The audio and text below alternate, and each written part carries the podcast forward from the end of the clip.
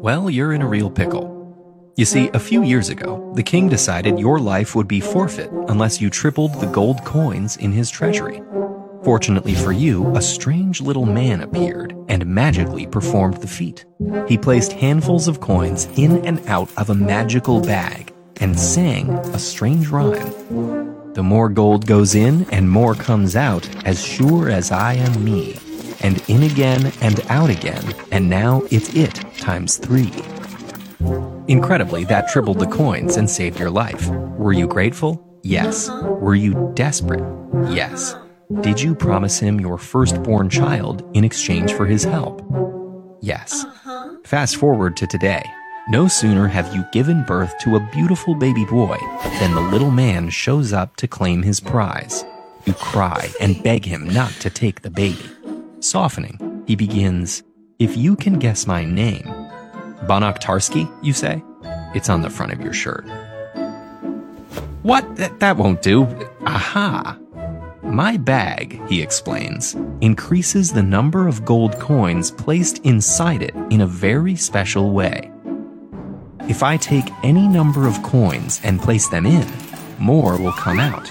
And if I place those in the bag again, the total that comes out will be three times whatever I began with.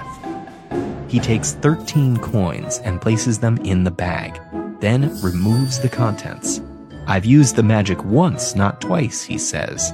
Tell me how many coins are in my hand, and I'll have mercy. How many coins is he holding?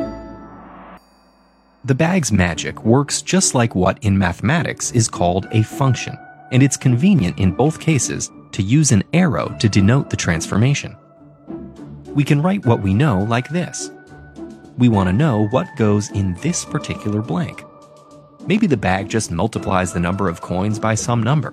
In that case, multiplying by that number twice would be the same as multiplying by 3, which means the multiplier would be the square root of 3. That's not a whole number though, and we don't have bits of gold coins coming out of the bag. Something else is going on. Well, if filling in the blank between 13 and 39 is too hard, maybe we can start with something easier can we figure out what'll happen to one coin? If you use the bag on a single coin twice, you end up with triple. That's three gold pieces. Because the bag always increases the number of gold coins, the blank must be between 1 and 3, so 2. It's a start. What's next? Let's think about a few other possible starting places. We already know 2 becomes 3, and that lets us fill in the next blank as well. Now we're getting somewhere. We just need to extend this out to 13. Remember the other rule though. When you put more coins in, you get more coins out. That means the numbers in every column must go in increasing order as well. In other words, because 6 coins become 9, it's not possible for 4 coins to become 10 nor could 4 become 5, since 3 becomes 6. So 7 and 8 fill those blanks on the right of 4 and 5, which in turn gives the answer for two more blanks. Knowing that the numbers go in increasing order in every column, the only choices for the remaining blanks are 19, 20, 22, and 23. And look, we have our answer. There must be 22 gold coins in his hand.